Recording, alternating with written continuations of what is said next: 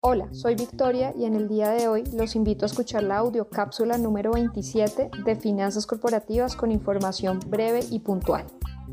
Las compañías con un propósito especial de compra, llamadas SPACs o Special Purpose Acquisition Vehicles por sus siglas en inglés, han crecido drásticamente en el último año. Los SPACs, que se plantean como una estrategia alternativa para que las empresas privadas salgan a bolsa a través de una oferta pública inicial o IPO, Initial Public Offering, pasaron de ser solo 10 en el 2013 a 250 en el 2020 y casi 300 en lo que va del año. Esta maniobra, que hoy se ha vuelto una tendencia en Wall Street, le está abriendo un espacio a compañías que han tenido dificultades para salir a bolsa, como WeWork, permitiéndoles levantar capital en el mercado público de valores de una manera no tan tradicional. Si nunca habías escuchado sobre esta modalidad para salir a bolsa, o estos días has visto el término SPAC una y otra vez en las redes sociales, ya que se ha convertido en un trending topic, el podcast de hoy es para ti. Un SPAC es una corporación formada con el único propósito de obtener capital de inversión a través de un IPO. Esta estructura empresarial permite a los inversores contribuir dinero a un fondo que luego se utiliza para adquirir una o más empresas no especificadas que se identificarán después del IPO. Por ejemplo, tomemos el caso de WeWork y su fusión con la SPAC llamada BAUX. BAUX empezó a cotizar en bolsa como SPAC en octubre de 2020 con el dinero recaudado a través del IPO, BAUX salió en busca de adquirir una empresa con planes de salir a bolsa y la encontró. En marzo de este año, hace unas cuantas semanas, BAUX anunció una fusión con WeWork. Así, se espera que WeWork empiece a cotizar como empresa pública cuando se cierre el trato producto de esta fusión. Entonces, un SPAC no tiene operaciones comerciales, no fabrica productos y no vende nada. De hecho, los únicos activos que tiene el SPAC suelen ser el dinero recaudado de su propio IPO. Bueno, ¿y quiénes están detrás de un SPAC? Usualmente un SPAC es creado y patrocinado por un equipo de inversores institucionales y con experiencia, generalmente profesionales de Wall Street especializados en fondos de cobertura o también en private equity.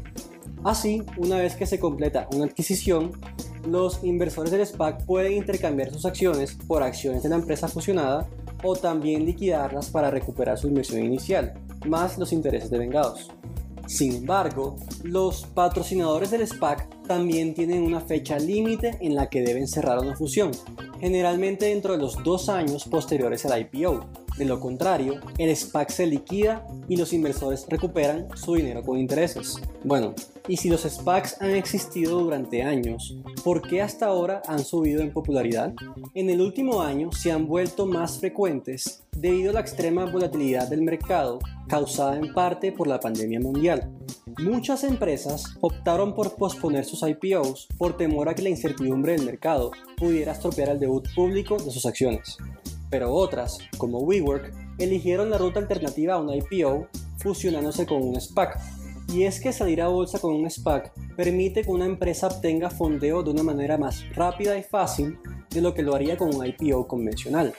Esto ocurre debido a que el SPAC ya ha pasado por un proceso de registro con la entidad reguladora, en este caso el SEC, o Securities and Exchange Commission en Estados Unidos, y los fondos del IPO ya han sido recaudados a través del SPAC con anterioridad. Gracias a esto, no existe la necesidad de los famosos roadshows particulares a los IPOs tradicionales en donde se hace un esfuerzo significativo para buscar inversionistas.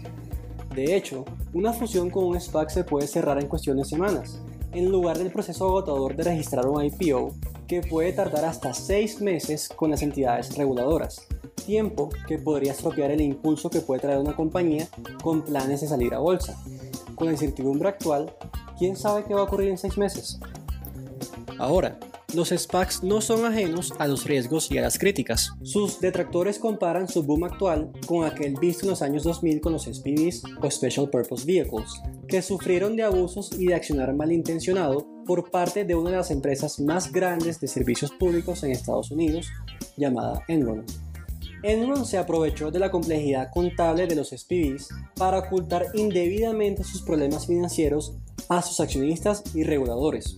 Al final, el escándalo de Enron terminó siendo uno de los más grandes y una de las quiebras más extravagantes de la historia.